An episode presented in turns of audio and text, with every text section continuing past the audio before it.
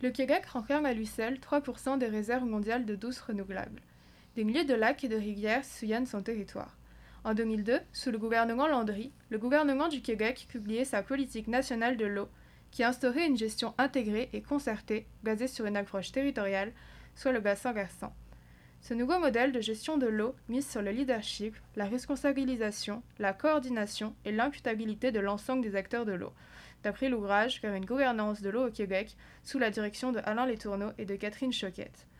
Ainsi, la politique de l'eau du Québec s'est mise en place au début des années 2000 au terme d'un long processus initialement centré sur un débat juridique relatif au statut de l'eau. Elle se veut participative et décentralisée. À l'échelle provinciale, l'État définit les objectifs à atteindre et dicte la méthode à suivre. À l'échelle locale, des organisations de versants sont chargées de concevoir la planification hydrologique et de favoriser sa mise en œuvre de concertation avec les usagers. Par ailleurs, l'hydroélectricité représente près de 97% de toute énergie électrique consommée au Québec. Nous recevons aujourd'hui Julie Grenier, directrice de projet de l'organisation COGESAC, c'est-à-dire le Conseil de gouvernance de l'eau des bassins de la rivière Saint-François de Sherbrooke. Merci Estelle, euh, c'est très apprécié. Je m'appelle Harold. Bienvenue au podcast euh, Estrie d'initiative, où est-ce qu'on souligne et encourage les euh, initiatives de développement durable en Estrie. Donc aujourd'hui, comme Estelle nous l'a mentionné, nous recevons Julie Grenier.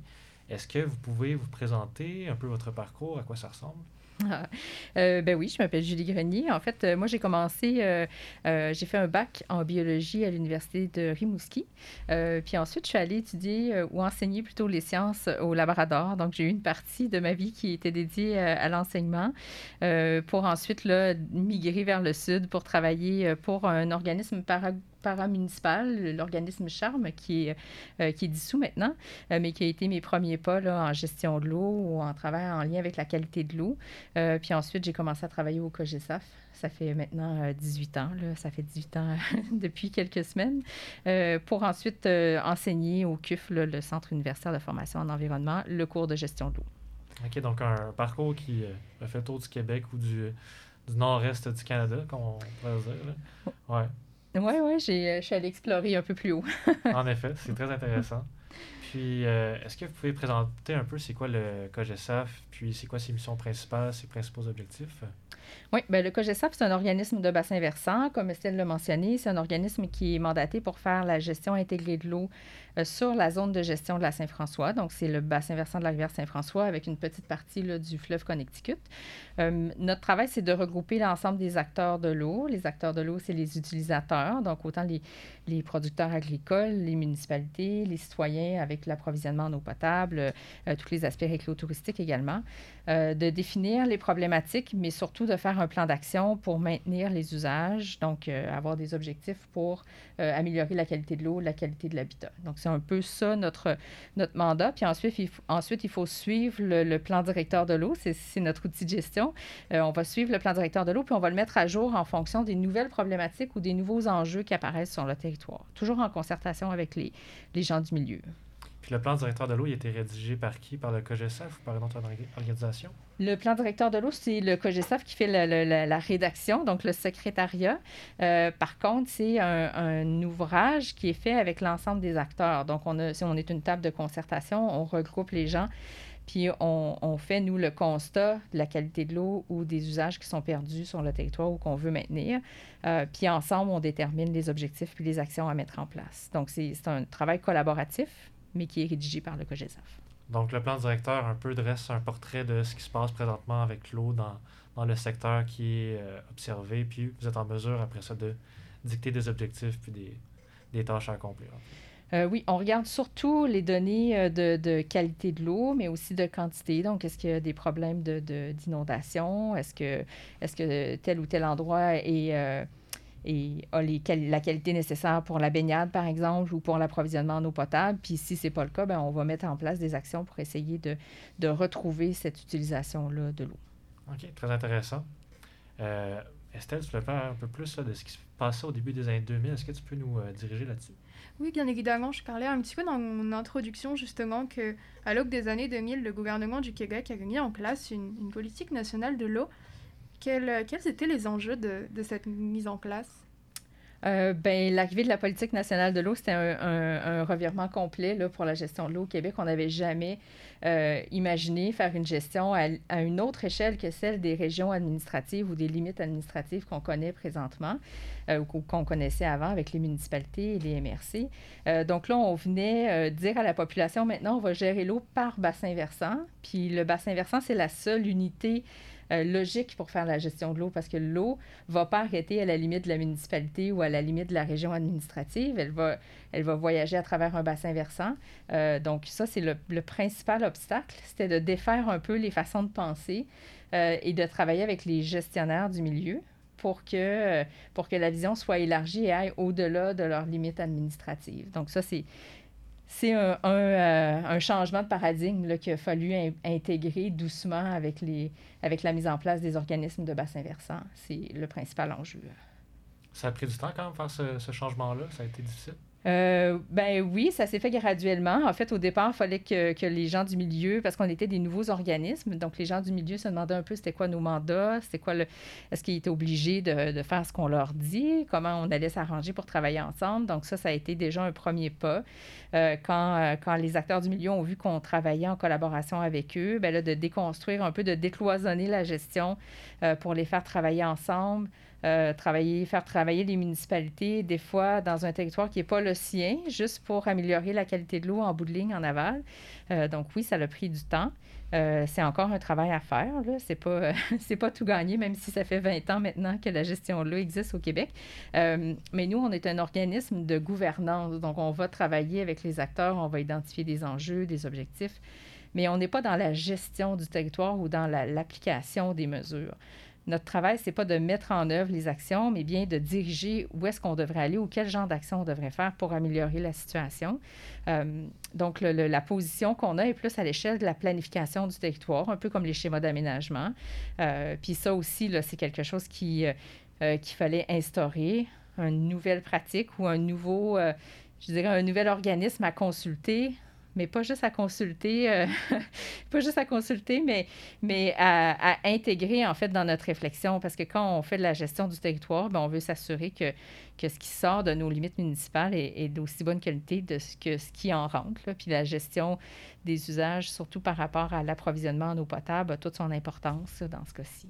Certainement. Mm. C'est intéressant. Donc, vous dressez un peu un dessin de ce qui se passe, puis vous communiquez avec les différents acteurs voici les actions qui seraient préférables à, prendre pour améliorer la qualité de l'eau et la maintenir aussi dans certains cas. Exact. Ben, je peux peut-être vous donner un exemple plus concret là, pour euh, la ville de Sherbrooke qui a sa prise d'eau potable au lac Memphrey-Magog, qui n'est pas sur son territoire, là, ils sont le territoire de la ville de Magog. Donc, pour mettre en place des actions pour protéger sa prise d'eau potable, bien, la ville de Sherbrooke doit, doit parler avec la ville de Magog. Il doit avoir une collaboration. Euh, c'est quelque chose qui était déjà en place euh, parce que les deux municipalités sont assez proactives, mais ce n'est pas toujours le cas. Euh, si je prends par exemple la ville de Drummondville qui va puiser son eau dans la rivière Saint-François, qui est en aval de, de, de, la ville de Sherbrooke. Donc là, les eaux usées de la ville de Sherbrooke vont dans la rivière Saint-François, puis la ville de Drummondville va puiser un peu en aval son eau potable. Donc, il doit y avoir une collaboration entre les deux pour identifier c'est quoi les, les menaces à la perte de cet usage-là, puis comment on peut travailler ensemble pour s'assurer que les deux vont pouvoir continuer à s'approvisionner en eau potable.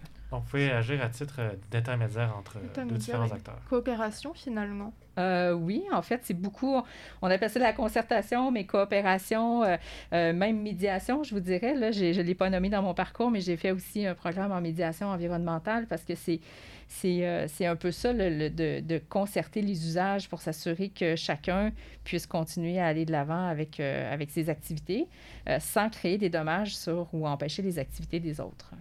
OK, très intéressant. Oh, c'est très intéressant. Nous avons aussi vu que l'un des actes que, que GESAC était focalisé sur la dimension sensibilisation et, et formulation, c'est ce que j'avais vu sur le site. Quels sont les programmes que vous réalisez? Et à quel type de population s'adressent-ils Bien, on fait quelques, euh, quelques activités là, en milieu scolaire, surtout au secondaire, au primaire, comme, euh, euh, plus comme initiation à la gestion par bassin versant, c'est quoi la qualité de l'eau, pourquoi c'est important. mais le volet sensibilisation, éducation se passe surtout au niveau de nos acteurs, parce que, comme je le disais au départ, si on est une table de concertation puis on doit identifier des objectifs, bien, c'est important que tout le monde autour de la table ait la même connaissance de base des problématiques puis comprenne bien les impacts de leurs activités sur la qualité de l'eau ou sur leurs usages. Donc, le, volet éducation, sensibilisation, il n'est pas juste dans la population en général, euh, mais aussi auprès des acteurs et des décideurs. Euh, par contre, c'est toujours dans notre intérêt de promouvoir la qualité de l'eau ou, euh, ou, les questionnements par rapport à la qualité de l'eau pour maintenir, la pas la préoccupation, mais l'intérêt de la population en lien avec ces questions-là, puis que ça devienne une priorité dans nos choix politiques également. Mm. Oui, exactement plus ils sont informés, plus ils sont en mesure d'agir puis de prendre des bonnes décisions. Exact, oui. Et puis, j'aurais une petite question. Est-ce que, est que vous trouvez que les publics sont suffisamment informés? Bien évidemment que c'est une question où, généralement, vous auriez tendance à dire, bien évidemment que non, les personnes ne sont jamais suffisamment informées. Est-ce que vous trouvez, je ne sais pas, des, des, des évolutions de personnes qui ont tendance à prendre de plus en plus conscience, même au niveau des publics secondaires ou... En fait, euh, souvent, ce qu'on réalise, c'est que les gens, euh, les gens vont prendre conscience de toute cette dimension-là de la gestion de l'eau quand ils vont avoir une problématique qui les touche personnellement. Euh, par exemple, quand on a eu la crise des cyanobactéries en 2006, là, les gens ne pouvaient plus utiliser leur plan d'eau. Il y avait des, des, des, des cyanobactéries ou des algues bleu vert en face de leur quai. puis là, ils voyaient comme l'urgence d'agir par rapport à la gestion de l'eau ou la qualité de l'eau. Euh, donc ça, c'est un tremplin pour nous pour aller faire de l'éducation, pour voir c'est quoi qui cause les cyanobactéries, comment on peut les réduire, qu'est-ce qu'on peut faire comme citoyen pour limiter tout ça. Euh, on entend parler des fermetures des plages aussi l'été, souvent ça revient, fait que les gens font des, font des liens avec, euh, avec l'utilisation qu'ils en font. on a eu aussi, depuis quelques années, là, les, les gens qui sont approvisionnés avec des puits individuels euh, en eau souterraine, où là, il y avait un manque d'eau, où les gens n'étaient pas capables de, d'avoir une quantité d'eau suffisante pour subvenir à leurs besoins. Donc là, il y a eu une question sur euh, comment, c'est quoi la recharge, pourquoi j'ai plus d'eau dans mon puits, puis comment je peux faire pour m'assurer qu'il va toujours avoir de l'eau dans mon puits? Euh, donc, encore une fois, c'est, presque toujours lié à l'usage. Puis rarement là, à la qualité de l'eau pour la qualité de l'eau. Tout le monde veut sauver les grenouilles. Mais quand ça nous attaque ou quand ça nous, ça nous affecte personnellement, ben là, les actions ou la considération est plus grande. Donc, il survient souvent des tremplins ou des euh, situations qui sont tout à fait opportunes pour sensibiliser les gens, parce que ça les touche directement dans certains, certains cas clairement. Les cyanobactéries, c'en est un, mais euh, les inondations aussi, régulièrement, mm-hmm. on voit le niveau de l'eau. Là, récemment, en fin de semaine, le niveau de l'eau de la rivière Saint-François est monté vraiment haut. Les gens ont peur euh, de se faire inonder, d'avoir les pieds dans l'eau. Ben là, on se questionne sur elle vient d'où l'eau, comment on peut la gérer, pourquoi il y en a plus, c'est quoi les changements climatiques, c'est quoi leurs impacts sur les inondations? Tout ça, ça fait partie de la gestion intégrée de l'eau.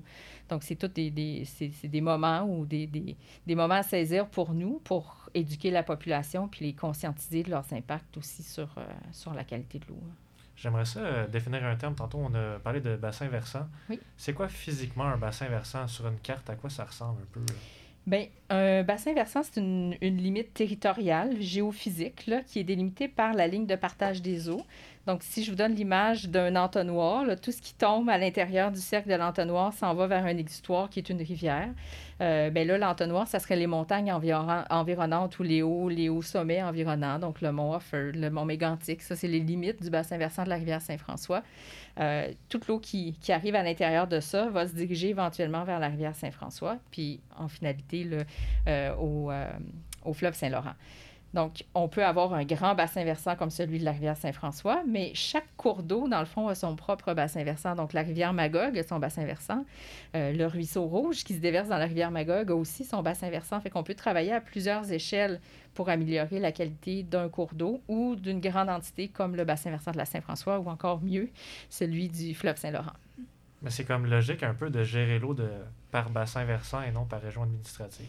En fait, c'est la seule façon de gérer l'eau qui est logique. Parce que comme je vous disais tantôt, si on gère l'eau par limite administrative, ça veut dire qu'on prend pour acquis que l'eau arrête de couler à la limite de ma municipalité. Puis, puis je ne me soucie pas de ce qui se passe après ou avant. Oui, exactement. Mm. Ouais. Ben, je suis tout à fait d'accord avec ça. Puis c'est sûr que ça a dû être assez compliqué. Là, euh, par la suite là, pour faire des changements, de passer de région administrative à, bassin versant. Oui, en fait, euh, c'est ça le, défi, c'est de concorder un peu l'aspect euh, gouvernance des organismes de bassin versant puis l'aspect gestion du territoire qui, elle, appartient au MRC puis aux municipalités. De traduire ça pour que ça devienne un élément euh, intégré de, de, tous les usages qui sont sur le bassin versant. Et je, vous pose une petite question. Je ne savais pas spécifiquement si vous le savez, mais c'est aussi à titre personnel. Par exemple, moi, je, je viens de France. Euh, et j'aimerais savoir, si vous, ne savez peut-être pas pour le cas français, mais si cette gestion donc de l'eau dont vous parlez, cette volonté d'avoir une gouvernance entre les acteurs qui dépasse l'échelle de la municipalité, si c'est propre au Québec ou si c'est des choses qui sont vues notamment ailleurs ou si c'est vraiment une, comment dire, une façon de gérer qui est vraiment propre à la gouvernance d'ici? Bien, on a des modèles différents, mais je vous dirais que la France est bien plus en avance que nous sur la gestion de l'eau par bassin versant. C'est déjà quelque chose qui est implanté depuis longtemps. Euh, L'Australie également, euh, l'Ontario fait la gestion par bassin versant. Donc, euh, les États-Unis font de la gestion par bassin versant. Donc, on, on est dans une mouvance, puis on n'est pas les premiers. On s'est inspiré, en fait, beaucoup du modèle français pour faire le modèle québécois. donc, eux, au lieu de faire des plans directeurs de l'eau, ils vont faire des schémas d'aménagement, des IDAG, des schémas d'aménagement en gestion de l'eau à différentes échelles, mais c'est toujours par bassin versant. Puis les, les dynamiques sont différentes dans le sens où nous, on est une table de concertation. Le PDE ne fait pas, fait pas office de loi. Il n'est pas imposable aux citoyens. Il n'est pas imposable aux municipalités. Euh, tandis qu'en France, ben, le PDE ou le SDAGE fait partie des outils de gestion obligatoires euh, où il va y avoir des redevances par rapport à l'utilisation de l'eau qui va être redistribuée aux communes ou aux municipalités qui vont pouvoir l'utiliser pour l'approvisionnement ou l'épuration de l'eau. Donc, la, la dynamique est différente, mais le, territoire d'action ou l'unité d'analyse est le même, c'est le bassin versant. C'est quoi un, PDE? Pardon? C'est quoi un PDE? C'est un plan directeur de l'eau. Je vais peut-être passer vite sur ça, mais c'est vraiment notre outil à nous de gestion du territoire. Donc, il faut faire un. Ça fait partie des mandats qui nous sont donnés par la loi de l'eau. Donc, le gouvernement nous donne une subvention pour qu'on fasse un plan directeur de l'eau à l'échelle de la zone Saint-François. Euh, puis, il y a 40, 40 OBV au Québec qui ont le même mandat que nous, c'est-à-dire de faire le plan directeur de l'eau pour leur zone de gestion. Mm. OBV, organisme de bassin versant. Organisme de bassin versant, exactement. qui est chapeauté par un organisme qui, qui, lui, est provincial, qui s'appelle le Regroupement des organismes de bassin versant du Québec, le ROBVQ. OK. Ah, ça fait beaucoup d'acronymes, mais expliquer comme ça, c'est... Oui, oui, c'est vrai. c'est très intéressant. Mm. Puis là, on parle de, de gestion des bassins versants. Euh, il y a cette gestion-là, mais pourquoi se fait-elle? Quelles sont les problématiques qu'on retrouve principalement au Québec? Est-ce qu'il y a des polluants, des trucs comme ça qui surviennent? Euh, oui, en fait, euh, nous, on a eu le mandat aussi du, euh, du gouvernement de faire, de consulter nos acteurs de l'eau pour définir les problématiques prioritaires sur notre territoire. puis les, les, problématiques, comme je le disais tantôt, sont souvent liées aux usages parce que c'est ça que les gens retiennent. Donc, une, une des une des usages, un des usages plutôt qui a été nommé comme prioritaire, c'est euh, la présence d'espèces exotiques envahissantes. On voit beaucoup dans nos plans d'eau le, le myriophylle ou des plantes qui viennent un peu limiter les accès ou la, ou la, la, jouissance des plans d'eau, quand on a l'impression qu'on marche sur l'eau. c'est pas toujours plaisant. Euh, puis il y a aussi euh, le deuxième, la deuxième problématique qui a été ciblée, c'est l'eutrophisation ou la présence de cyanobactéries qui sont deux, euh, deux symptômes d'une même problématique. C'est-à-dire que nos plans d'eau sont en train de s'enrichir. Euh, il y a beaucoup de, de, phosphore ou de nutriments, d'azote qui arrivent dans nos plans d'eau. Euh, puis là, il y a une prolifération de plantes. Il y a une arrivée aussi de sédiments avec le ruissellement, l'érosion. Ça, c'est notre autre problématique d'ailleurs. donc, tout ce qui est en lien avec la qualité de l'eau, mais aussi euh, euh, l'environnement physique. Là, euh, on voit beaucoup de, cours d'eau qui, débordent ou ça va s'éroder. ben ça, c'est comme un, un impact du développement ou de, l'imperméabilisation des surfaces qui vont changer un peu le régime naturel des cours d'eau. Parce que là, tout d'un coup, on, a, ben, on avait un cours d'eau à l'équilibre naturel. Puis là, tout d'un coup, on a du développement autour, on met de l'asphalte, on imperméabilise. Puis là, on fait des autoroutes l'eau arrive vraiment rapidement vers les cours d'eau, fait qu'elle va déstabiliser les berges, puis là, ben, le cours d'eau va vouloir reprendre sa place. Donc, on a une dynamique de, d'érosion, de dépôt de sédiments, mm-hmm. d'envasement, puis là, ben, il y a les plantes aquatiques qui viennent, euh, qui viennent s'installer. Fait qu'il y a encore une fois une limitation d'usage qui est liée à ça. Très reliée aux activités humaines aussi, alors notamment. oui, parce que dans les bassins versants, par exemple, tantôt je vous parlais des 40 organismes de bassins versants, on n'a pas tous la même zone de gestion, le même, la même quantité, superficie de territoire à gérer. Euh, il y a un organisme qui s'appelle l'organisme de bassin versant pour la, pour, euh, de, la région de Duplessis. Euh, puis si vous regardez sur une carte, c'est presque tout le nord du Québec, mais sur cette, zone de gestion-là, il y a beaucoup, beaucoup de zones naturelles où il n'y a pas d'activité humaine. Donc, la gestion est moins, est moins importante ou en tout cas moins problématique, je dirais, que dans des secteurs où on a vraiment beaucoup de, de diversité d'usage. Puis là, il faut concilier l'agriculture avec les zones urbaines avec les zones naturelles, les milieux humides et tout ça. Donc, euh, Justement, euh, l'agriculture, est-ce que ça peut être une source de phosphore et d'azote pour les euh, Certainement, parce que les, les, producteurs agricoles vont enrichir les sols pour, pour la production végétale. donc, oui, c'est clair que l'activité agricole a un impact sur la qualité de l'eau.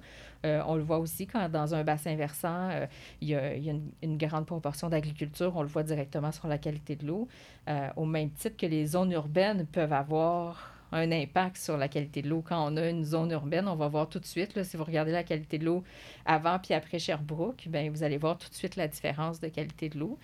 Euh, on, on, regarde par contre à plus longue à plus long terme ou sur une, une, vision un peu plus large, puis on voit que le, milieu a quand même certaines capacités à, récupérer ou à, s'assainir naturellement. Donc, on, a des usages qui ont des impacts, mais les, rejets ou les objectifs de rejet sont, mesurés en fonction de la capacité du milieu à soutenir cette, cette surcharge-là pendant une certaine distance après le point de rejet.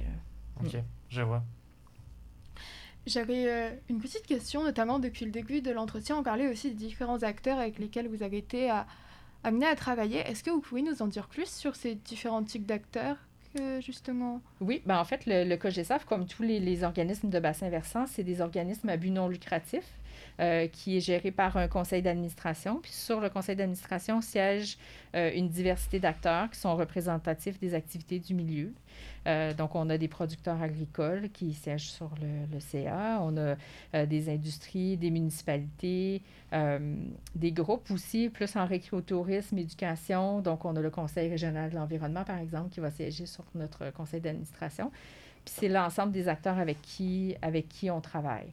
Donc, on peut avoir des projets en milieu agricole où là, on va travailler plus intensivement avec l'UPA, avec les clubs agro-environnementaux, avec le, ministère de l'Agriculture, euh, puis des projets plus en milieu urbain où là, on va travailler avec les municipalités, on va travailler avec, euh, avec les, les, euh, les, promoteurs immobiliers ou d'autres types d'acteurs qui vont avoir un impact sur la qualité de l'eau. On travaille beaucoup avec les associations riveraines, évidemment, qui sont sont particulièrement préoccupés par la qualité de l'eau parce que c'est, ils sont aux premières loges là, des activités qu'on peut faire. Donc, on va les aider à, à, trouver les sources de pollution puis à mettre en place des actions pour limiter l'impact de ces sources-là sur le plan d'eau.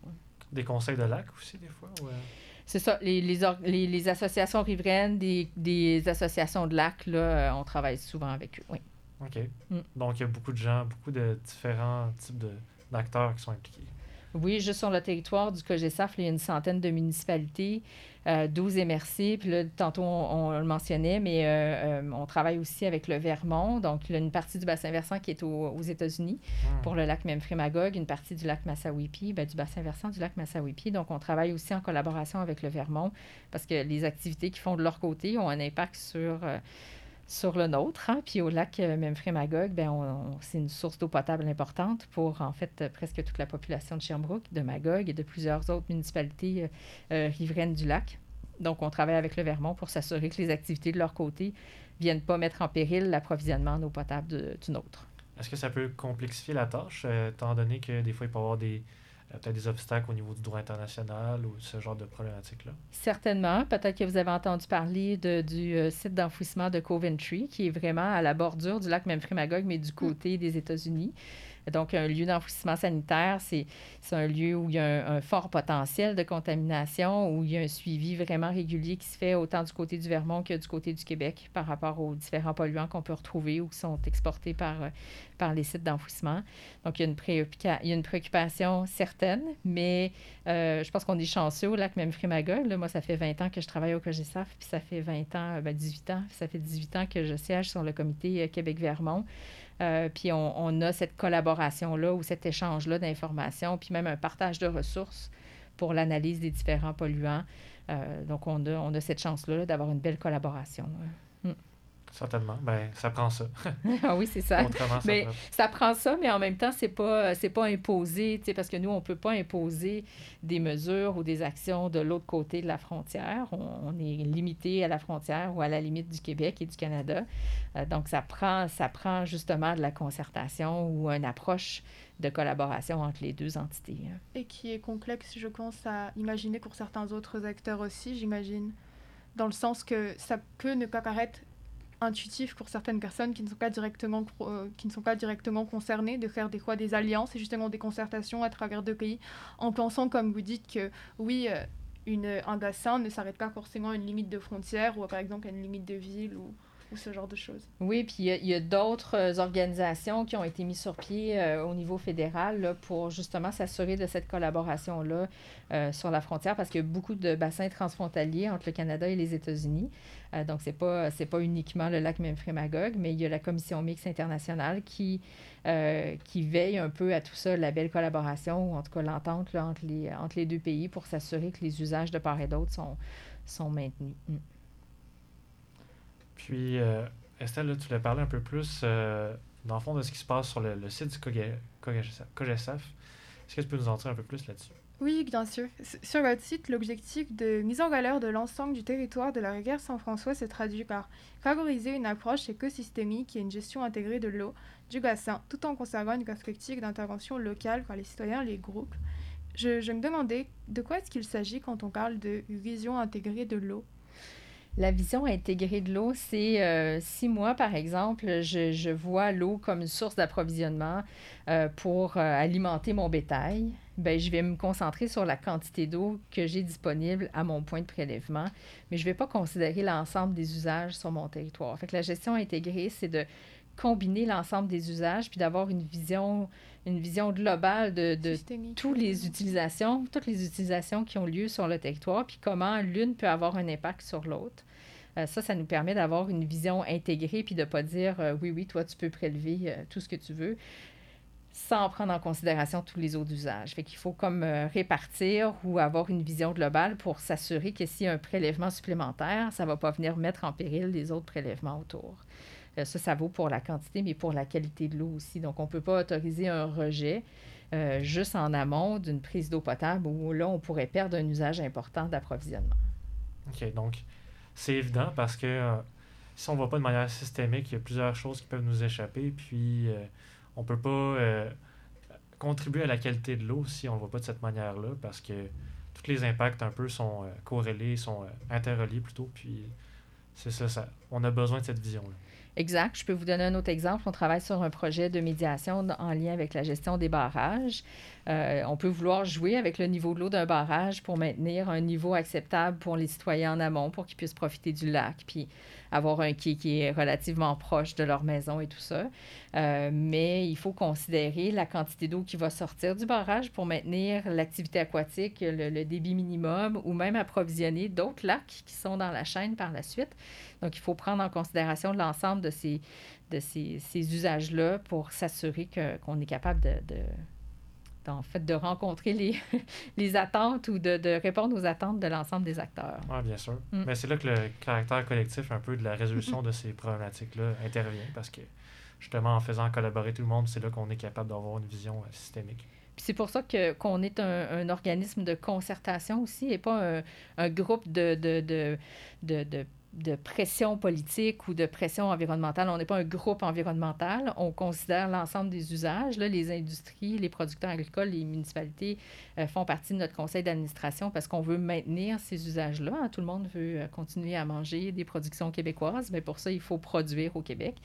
Puis en étant conscient des impacts que ça peut avoir, c'est quoi les choix qu'on peut faire pour diminuer l'impact, puis euh, peut-être réserver des secteurs qui sont, qui sont dédiés à la production. Euh, puis mettre en place des mesures qui vont permettre de limiter les apports euh, en nutriments, mais d'accepter qu'il y a peut-être d'autres usages qui ne seront pas compatibles puis qu'on ne pourra pas faire dans ces secteurs-là. Donc, ça fait partie de la gestion intégrée, encore une fois. Mm.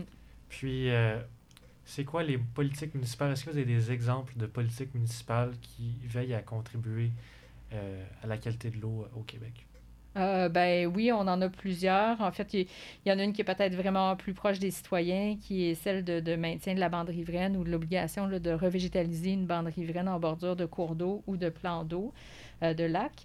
Euh, donc ça, ça contribue, ça contribue au maintien de, la qualité de l'eau. Ça va retenir un peu les sédiments, ça va maintenir aussi la, température de l'eau, une eau fraîche et tout ça. Donc ça, c'est une réglementation municipale où les gens doivent maintenir 3 ou 5 mètres de bande riveraine pour protéger leurs plans d'eau. Euh, fait que ça, c'est un des exemples que je pourrais vous donner, oui. Donc, euh, c'est un important acteur quand même. La municipalité elle joue pour beaucoup. Là, oui, c'est vraiment, comme je disais tantôt, les gestionnaires du, du territoire, c'est le levier le plus important pour appliquer la gestion intégrée de l'eau par bassin versant parce que c'est eux qui ont le pouvoir législatif, c'est eux qui sont imposables aux citoyens. Euh, puis c'est dans leur mandat d'aménager le territoire. Donc, l'aménagement du territoire, c'est une clé importante. Certainement. Mm. Euh, c'est peut-être euh, un projet que les auditeurs ont, entendu, le, PACES, qui est le projet d'acquisition de connaissances sur les eaux euh, souterraines.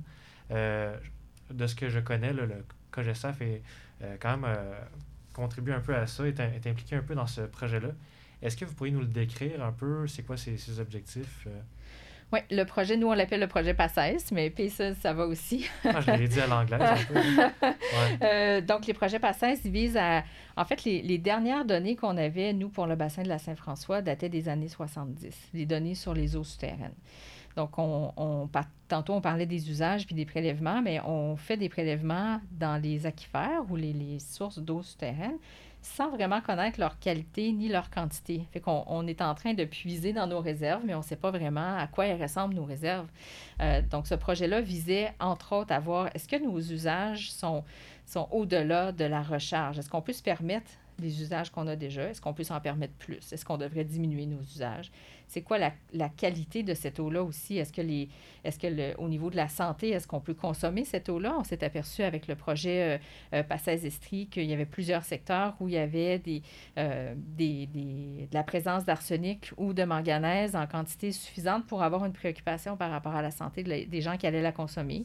Euh, donc, nous, notre rôle après, c'est de prendre toutes ces informations-là, puis, euh, un peu comme on le disait tout à l'heure, faire de, l'éducation, de la sensibilisation, aller voir les gens qui vont utiliser ou qui ont des puits individuels dans ces secteurs-là où il y a des risques pour la santé, euh, de les informer, de les outiller, euh, puis de les accompagner aussi dans l'analyse de la qualité de l'eau de leur puits, puis de, des, mesures qu'ils pourraient mettre en place aussi pour pallier à cette contamination-là si la contamination est avérée. Avec les projets PACES nous aident à faire ça au niveau du citoyen, mais aussi nous aident à établir euh, les zones de recharge.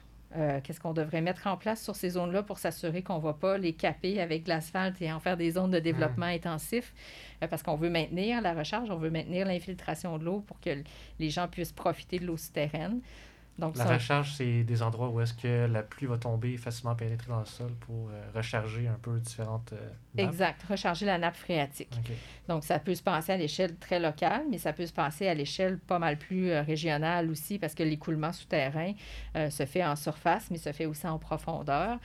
donc, c'est ça que le projet Bassès nous a aidé à, à, faire. Il a mis comme la lumière sur quelque chose de souterrain en faisant comme une une coupe transversale, là, puis en se disant, OK, ici, l'eau, quand elle arrive, ben elle ne se rend pas à la nappe phréatique, elle ne se rend pas à l'aquifère parce que y a, les couches de sol ne sont pas assez perméables. Donc, cette zone-là, ce n'est pas une zone de recharge, mais cette zone-là, par exemple, elle l'est. Celle-là, il faut la protéger, puis il faut la garder le plus naturelle possible parce que c'est elle qui vient approvisionner toutes les, les autres ou les nappes phréatiques qui sont en amont, en aval plutôt. Donc, euh, c'est ça. Ça fait partie du type d'eau que, que, vous gérez. Donc, il y a les eaux souterraines, il y a les eaux de surface aussi, j'imagine. Est-ce qu'il y a un autre type d'eau? Ça, ça serait pas mal ces deux Non, c'est pas mal ces deux-là. Puis on en a quand même euh, plein notre assiette. Oui, c'est ça, exactement. plein notre verre, je devrais dire. oui, on pourrait pas en prendre ça, je pense. Euh, puis pour un peu comprendre tout ça, bien se l'illustrer, est-ce qu'il existe des outils que vous utilisez pour vraiment mieux illustrer ça, des outils de cartographie, par exemple? Ou, ah, clairement, les outils géomatiques ont changé notre façon de faire la gestion de l'eau. Juste si je fais un pas de recul euh, au départ, là, quand on a fait notre premier plan directeur de l'eau en, en, 2006, euh, on devait travailler avec souvent des cartes papier, avec des informations qui, encore une fois, étaient par limite administrative. Mmh. Euh, donc, qui n'étaient pas faciles à gérer à l'échelle du, euh, du, bassin versant, tandis que là, ben, presque toutes les données sont géoréférencées. On peut les mettre dans un outil de cartographie. Euh, puis euh, on, a là un, outil où on peut superposer de l'information. Par exemple, si on reprend les aquifères ou les zones de recharge, bien là, on peut superposer les schémas d'aménagement pour voir si les zones de développement ne viennent pas en, conflit avec les zones de recharge. Euh, donc là, on, on peut vraiment s'amuser avec, euh, avec ces données-là puis avoir une lecture complètement différente de ce qu'on pouvait avoir avant avec des cartes individuelles qui sont pas dynamiques non plus. Là. Très bien. C'est un mode de stockage de données qui est beaucoup plus visuel puis qui est beaucoup plus facile Numérique à utiliser. aussi peut-être. Ouais, est... Vraiment plus parlant pour nos partenaires également. Là, souvent, quand on va faire des rencontres, la première chose qu'on va faire, c'est qu'on va mettre une carte du territoire. Puis là, après avoir localisé leur maison, là, les gens vont se dire Ah, ah oui, c'est vrai, il y a telle chose en amont, il y a telle chose ici, euh, mais là, on ne peut pas faire ça là parce que juste ici, il y a telle autre chose. Donc, on, on réfléchit euh, visuellement avec la carte. Puis, euh, je pense que c'est vraiment un outil de vulgarisation intéressant. Hum. Et puis, justement, on se demandait en tant que, en tant que citoyen, de manière plus pragmatique, comment est-ce qu'on pourrait prendre justement action pour contribuer à la protection de l'eau sur son territoire? Bien, il y a beaucoup de choses qu'on peut faire comme citoyen. Euh, premièrement, de, de, de, juste de réaliser euh, qu'on est, euh, ben, qu'on fait partie d'un tout, qu'on est dans un bassin versant, puis que nos activités ont un impact sur la qualité de l'eau. Euh, si je prends par exemple, ces temps-ci, c'est le temps de nettoyer les terrains avec toutes les sels, les, les, sables qui sont accumulés sur les terrains pour l'hiver. Ben, le réflexe, c'est de balayer son terrain puis de mettre ça dans la rue pour que la prochaine pluie les amène vers le réseau pluvial. Ah. Mais le réseau pluvial, c'est pas quelque chose qui disparaît, c'est ça s'en va vers la rivière. Puis là, on a une accumulation de sédiments. Donc, c'est euh, c'est pas grand-chose de ramasser ces, euh, ces, ces sables-là ou ces sédiments-là, puis de les réutiliser sur son terrain, euh, soit comme abrasif pour l'hiver d'après, pourquoi pas. Ah oui, la ville de. Sherbrooke a mis en place un système de récupération aussi dans les qui pourrait, qui, qui aide à récolter une certaine partie de ces, de ces résidus-là, mais quand même. Il y a aussi au niveau de la gestion des eaux de pluie, on le voit avec les changements climatiques, qu'on a des précipitations vraiment plus intensives, euh, où là, souvent les puiseurs vont même euh, déborder, là, où on voit de l'eau qui ressort des canalisations pluviales parce que les canalisations ne sont pas assez grandes pour accumuler ou gérer toute cette eau-là. Fait que nous, comme citoyens, on peut sur nos terrains faire des zones de rétention d'eau où l'eau va rester pendant 24 heures puis va s'infiltrer doucement dans le sol avant de retourner au réseau pluvial. Donc, elle va s'épurer naturellement. Euh, puis on n'aura pas cette surcharge-là qui arrive au cours d'eau qui fait qu'il y a de l'érosion puis qu'on déstabilise les cours d'eau. Euh, évidemment, il y a toute la stratégie d'économie d'eau potable qui nous indique de ne pas euh, faire pousser l'asphalte en l'arrosant au printemps pour faire son ménage et tout ça. Fait que c'est juste d'être conscient que, que, que on fait partie de l'écosystème, puis on fait partie on fait partie du problème, fait qu'on fait partie de la solution. C'est Ouais, un peu sévère. Exactement. Mm. Mais tu as parlé de euh, ne pas arroser l'asphalte parce que la réduction de la consommation, ça fait partie des, des choses à faire, j'imagine, pour conserver une meilleure qualité de l'eau et de, de, une bonne quantité également. Oui, puis il y, a, aussi un volet, ben là, d'arroser l'asphalte, entre autres, ça, ça, émet beaucoup de polluants, tous les hydrocarbures qu'il y a dans notre stationnement et tout ça, on va les relayer au réseau pluvial, donc à la rivière. Mais il y a aussi un volet économique à ça, parce que, euh, bon, au Québec, on est chanceux, on n'a pas de compteur d'eau, on ne paye pas pour la consommation d'eau qu'on a. Par contre, on paye pour l'épuration de l'eau puis l'assainissement. Donc, on, a besoin de, financer nos stations de traitement d'eau potable, euh, puis de, voir des pays où l'eau potable est tellement rare, puis de nous, nous voir arroser nos asphaltes ou nos entrées, c'est un peu choquant. On utilise de l'eau potable où on peut prendre notre boyau d'arrosage puis boire sans, euh, sans préoccupation ou sans crainte mais c'est de l'eau qui a été traitée, qui est passée par un système très coûteux de traitement euh, pour nous approvisionner. Donc, il y a peut-être là aussi un effort à faire par rapport à la récupération de l'eau de pluie. On voit les barils d'eau de pluie de récupération euh, sur le coin des maisons. Euh, donc, il, y a différents, trucs qu'on peut mettre en place qui sont relativement faciles, qui ne demandent pas un grand investissement ou un changement de vie complètement, mais qui pourraient être une somme de plein de, de, plein de petites actions là, qui pourraient faire une différence. Parce que qui dit plus grande utilisation dit aussi plus grand volume à traiter à l'usine de traitement. Exact. Parce que là, à l'usine d'épuration, on a malheureusement dans nos, nos, municipalités, sont souvent, les canalisations sont souvent désuètes, ou en tout cas les vieux secteurs, euh, les eaux usées puis les eaux pluviales sont dans la même canalisation puis s'en vont à l'usine de traitement des eaux usées. Euh, puis des fois, quand il y en a trop, par des trop grandes pluies, par exemple, ben là, il va y avoir une déviation vers le cours d'eau pour protéger la station de traitement des eaux usées. Fait que là, on vient, on vient jeter des eaux usées dans la rivière, puis ça, évidemment, c'est, c'est pas souhaitable. On va éviter ça, exactement. Et puis, durant mes recherches, lorsque je, je me renseignais justement sur cette gouvernance de l'eau, j'avais vu qu'en 1992, la conférence des Nations Unies sur l'environnement et le développement, et le développement pardon, avait recommandé qu'une journée internationale soit consacrée aux ressources de l'eau douce et que depuis cette date, chaque année, euh, cette journée était donc célébrée. Est-ce que vous savez de quoi il s'agissait cette année? Mais oui, cette année, c'était euh, particulièrement intéressant euh, pour nous parce qu'on est à la fin de notre projet PACES, mais cette année, c'était les eaux souterraines la préoccupation, euh, justement parce que les eaux de surface, bon, on les voit, on voit les impacts, mais les eaux souterraines, on les connaît moins. Euh, puis il y a une grande partie de la population qui est approvisionnée en eau souterraine. puis à titre indicatif, là, le, ministère de la Santé recommande aux propriétaires de puits de faire l'analyse de leur puits, de l'eau de leur puits, deux fois par année. mais souvent, les gens vont le faire à l'achat de la maison. Puis après, ben, ils vont plus faire le, suivi de la qualité de l'eau. Euh, donc, euh, ça aussi, c'est un élément, euh, un élément important dans la connaissance de, de ce qu'on consomme, mais dans la connaissance des eaux souterraines également. Si la qualité de l'eau peut évoluer au fil de, de, la propriété de la maison, elle peut changer, j'imagine. Euh, oui, elle peut changer. Puis aussi, ça nous donne un indicateur de notre propre contamination de notre puits parce hmm. que euh, nous, nos activités en, pourtour de notre puits peuvent avoir aussi un impact sur la qualité de l'eau. Euh. Donc, des fois, c'est un correctif qu'on peut apporter. il y a des zones, des zones de protection autour des puits qu'on peut instaurer pour limiter la contamination de notre eau potable. Hmm. Très intéressant. On a parlé de tous ces acteurs-là qui interviennent dans la, la gestion de l'eau. On a une question qu'on a toujours avec nos invités. Pour, pour vous, c'est quoi être euh, une actrice de changement? Euh, ben, principalement ici, euh, je, pense que c'est vraiment de, décloisonner la réflexion, de, de changer nos repères là, cartographiques de limites administratives, puis d'aller plus loin, d'avoir une vision qui, qui prend la totalité des usages, aussi de, de changer de paradigme dans le sens où on, va souvent euh, souvent jeter le blâme sur un type d'activité en particulier sans considérer le, les avantages ou l'utilité de cette activité-là. Donc, il, faut réfléchir dans la globalité, puis regarder, c'est un peu comme un, budget qu'on a. il faut regarder ce qu'on a disponible, puis où est-ce qu'on veut investir, où est-ce qu'on veut euh, mettre en place des choses pour assurer la pérennité de la ressource.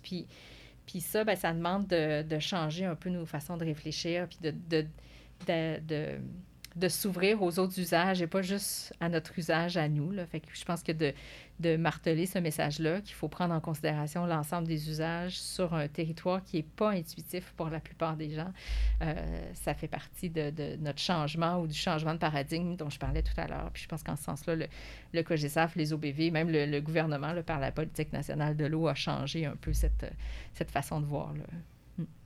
Très intéressant. Ben, merci beaucoup, euh, Julie Grenier. Ce fut un plaisir de vous recevoir euh, ici euh, au podcast Estrie Initiative. Donc, je m'appelle Harold.